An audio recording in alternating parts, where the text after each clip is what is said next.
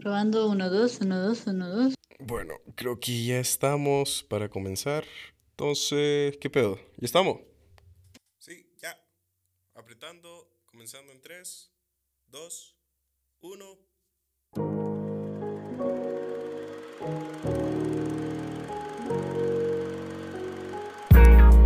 Estás escuchando Film Culture Podcast. Hola a todos, qué pedos. Bienvenidos a nuestro segundo episodio de Film Culture Podcast. Soy Maugal y hoy les tengo un episodio muy especial. Vamos a hablar del talento que tienen muchos actores y es el de poder interpretar a diferentes tipos de personajes en sus series y películas. Ese es su trabajo, adaptarse al papel que van a interpretar. Pero creo que hay algunos en específico que se van a polos opuestos y hacen un excelente trabajo. Es impresionante cómo estas interpretaciones son convincentes. Cualquier persona pensaría que es raro ver a un actor interpretando un personaje cómico y luego verlos en algo totalmente diferente. Sí, fíjate, eso me ha pasado, pero al verlos en diferentes tipos de géneros cinematográficos, uno realmente se da cuenta del talento que tienen. Sí, la verdad viéndolo desde otra perspectiva, pienso que algunos artistas se hicieron famosos por ciertos papeles y les queda marcado por el resto de su vida y esto les puede afectar en la percepción del público. Por ejemplo, un actor como Daniel Radcliffe, todos lo conocerán por Harry Potter o Robert Downey Jr. como Iron Man. Si llegan a ser reconocidos por un mal papel, pienso que solo podrán actuar en papeles similares, y es algo que ellos tratan de evitar. De acuerdo, Creo que sería raro verlos en un papel donde protagonizan a un villano.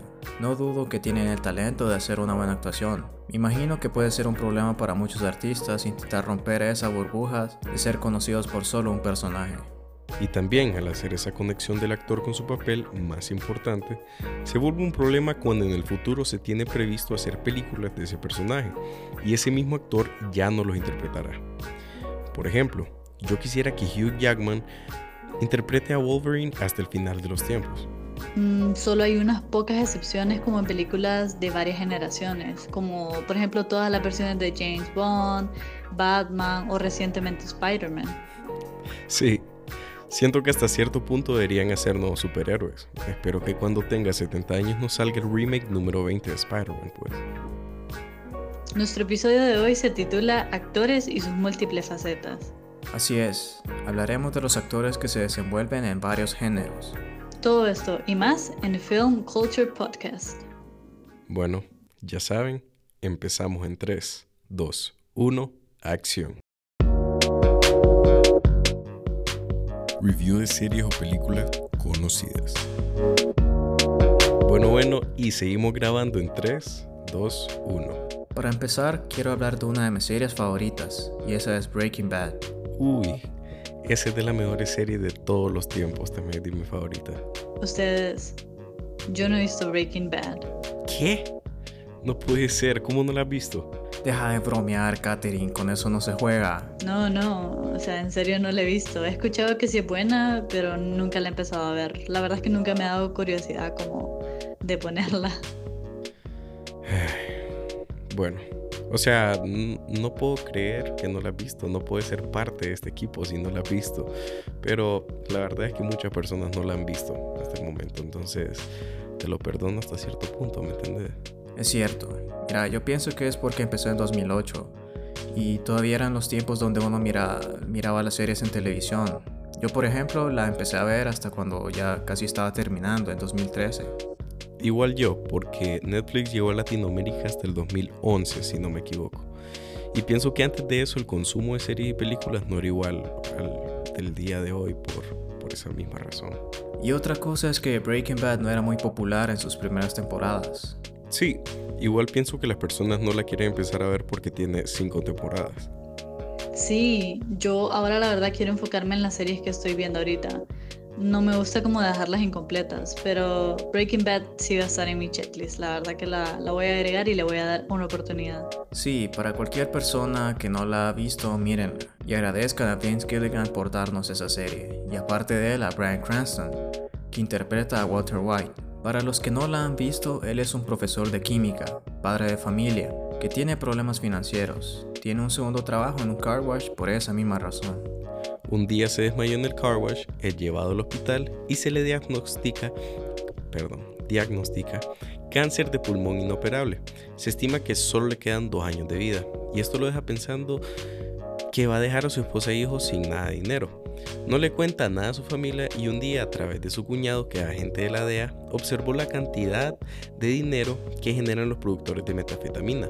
Un día Hank, su cuñado, lo invita a ver un operativo donde arrestan a un sospechoso y mientras Walter está esperando en el carro, mira a su ex estudiante Jesse Pinkman, escapando por una ventana dándose cuenta que él es parte de estos traficantes. Lo del cárcel de pulmón deja pensando a Walter, ¿qué puede hacer para proveer a su familia y dejarles un futuro seguro económicamente antes de morir en dos años? Y bueno, el pedo es que el brother empezó a producir metafetamina porque él conoce bastante de química, pero no sabe cómo venderla. Entonces empieza a hablarle a Jesse y lo convence a ser su socio y así empieza la historia. Aquí hay varios actores que vienen de diferentes géneros y otras industrias del entretenimiento. Ok, eso sí puedo decir que lo sé. Brian Cranston era el papá de Malcolm en la sitcom Malcolm in the Middle. sí, es increíble que pasa de ser un papá inmaduro torpe e incompetente en Malcolm in the Middle a ser un genio maestro criminal manipulativo en Breaking Bad. Sí, definitivamente le ha dado vuelta al mundo de la actuación. Yo he escuchado una frase que dice que si puedes actuar en una comedia, puedes hacer realmente cualquier papel.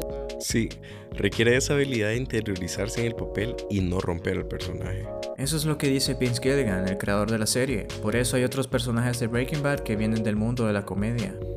Y se puede notar en la serie, tiene personajes chistosos como Hugh, el guardaespaldas o los amigos de Jesse. O el personaje de Bill Burr, Cubby. Él aparece en Breaking Bad. Él es mi stand-up comedian favorito. Y no hemos mencionado al mejor personaje, Saul Goodman, el personaje de Bob Odenkirk. ¿Ya viste el spin-off Better Call Saul, Mauricio? no, no, Wow. Ok, anda parate a la esquina de la vergüenza con Katherine. bueno, por lo menos yo la vi. Bueno, hasta aquí llegó el segmento por ahora, así que nos vemos un rato. Series canceladas.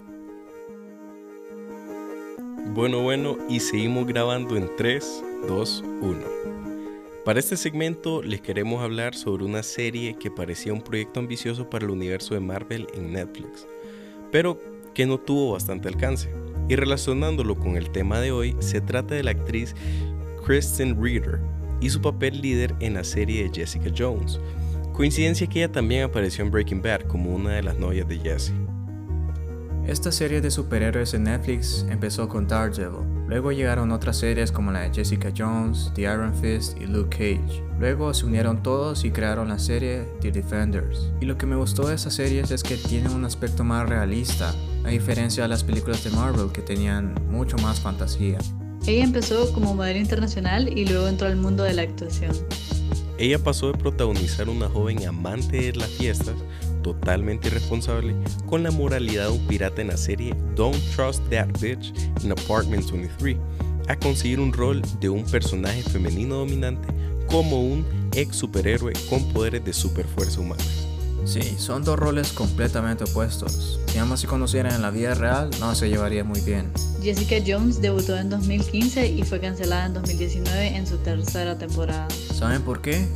Por culpa de la llegada de Disney Plus. Bueno, y también porque los ratings iban bajando. Pero eran buenas, ahí me llegaban. El aspecto psicológico era fundamental en esas series, así como lo fue en The Joker, por ejemplo y las escenas de acción eran mucho mejor que las películas de Marvel, en mi opinión. Pero al final son dos cosas diferentes. Estas series están dirigidas a un público mayor por toda la violencia que tienen y los temas que se tocan en la historia. Por eso es lo, que lo hace creíble. Pero todavía hay esperanzas. Los derechos de la serie regresan a Disney después de dos años. Hace unos pocos días ya obtuvieron los derechos de Daredevil. Una gran cantidad de fans en redes sociales, de hecho, usaron el hashtag eh, Save Daredevil entonces es posible que Disney Plus pueda revivir estos personajes. Después de todo ello, son la competencia de Netflix, entonces tienen muchas razones para hacerlo. Bueno, esperemos que sí. Pero hasta entonces, hasta aquí terminó este segmento. Nos vemos en el próximo. Chao. Recomendación de series o películas poco conocidas. Tenemos a un actor en específico que es probable que todos reconozcan ya, y es Adam Sandler. Él ha podido pasar de actuar en películas cómicas. Creo que te desconectaron el micrófono. Tenemos un problema serio técnico, pero no paramos. Como decía mi compañero, ha podido pasar de películas cómicas a series románticas, entre otras. También recuerdo cuando salió Click en el 2006, no solo era cómica, pero también resultó ser una película familiar de amor y en una que otra parte él ha sabido incorporarse bien con su personaje. Total, y es por eso que este segmento está dedicado a Adam Sandler, en el cual te vamos a compartir dos películas que no te puedes perder con las diferentes caras en el cine de este actor. Empecemos por una película que se encuentra en Netflix y creo que muchos no sabrán, pero Adam Sandler formó parte de esta película, centrada principalmente en las vivencias diarias de las redes sociales. Creo que ya sé a cuál te referís. Men, Women, Children, ¿verdad? Exactamente, es una película de retrato de nuestros días caracterizado por la sumisión absoluta del ser humano al Internet y la consecuente deshumanización de la sociedad. Bueno, igual, debo advertir desde ahorita que es una película un tanto fuerte para ciertos espectadores, ya que narra bien crudamente el día a día en redes sociales, tanto para los jóvenes como los adultos y sus consecuencias. Enfocándonos en el papel de Adam Sandler, él representa un padre y un esposo y su storyline principalmente enfocado en la ruina de su matrimonio y cómo él busca refugio y amor en otras partes. Es un papel muy diferente al que usualmente lo han visto en películas como son Niños o Jack and Jill. En este papel desarrolla un personaje que experimenta bastante soledad, tristeza y deseo por amor en un matrimonio que ya no le encuentra. Sí, es una interpretación muy diferente a la que estamos acostumbrados a verlo pero logramos ver todos los storylines de la película y lo crudo y desgarrador que puede ser para muchas personas la realidad eh, y bueno, la interpretación de Adam Sandler es tan pregnante al punto en que podemos sentirnos identificados con su dolor. Igual nos comparte sobre la confusión de los papás al cómo no saber educar a sus hijos en una época llena de internet. Y realmente Adam Sandler debería quedarse siempre en este tipo de papeles. Es una película que recomendamos altamente y la pueden encontrar en Netflix como Men, Women and Children. Siguiendo con la película en la cual también desarrolla un personaje serio, una odisea urbana en lo más alto del catálogo de Netflix y es Uncut Gems, o en español, Diamantes en Bruto. Con Diamante en Bruto, Ben y Joshua, directores de la película, han llevado un paso más allá con un estilo descomunal, tan arriesgado como jugarse una final de fútbol. Son 135 minutos de pura adrenalina, bueno, sin cortar que está encabezada por Adam Sandler, que realmente se abre las puertas con esta película a querer que veamos más de esta faceta de personajes serios para él. El largometraje aísla a su protagonista Adam Sandler y lo prima contra los escenarios de la jungla en la cual él intenta sobrevivir, combinando zooms, eh, focales largas y movimientos de seguimiento imposibles que van más allá de su espíritu ochentero. Realmente, Adam Sandler nos regala poder verlo libre y desatado, siendo una de sus mejores interpretaciones de su carrera. Es una experiencia incomparable que ustedes que nos están escuchando no deben perderse. Realmente denle una oportunidad a estas dos películas y no creo que se vayan a arrepentir para nada. Ambas las pueden encontrar en la plataforma de Netflix. Tengan la oportunidad de conocer esta segunda maravillosa faceta de Adam Sandler como nunca antes. Bueno, corte esto fue todo por hoy. Soy Maucal y esto es Film Culture Podcast. Recuerden seguir a Film Culture Pod en las redes sociales como Insta, Twitter y Facebook para estar pendiente de más episodios por venir. Hasta la próxima.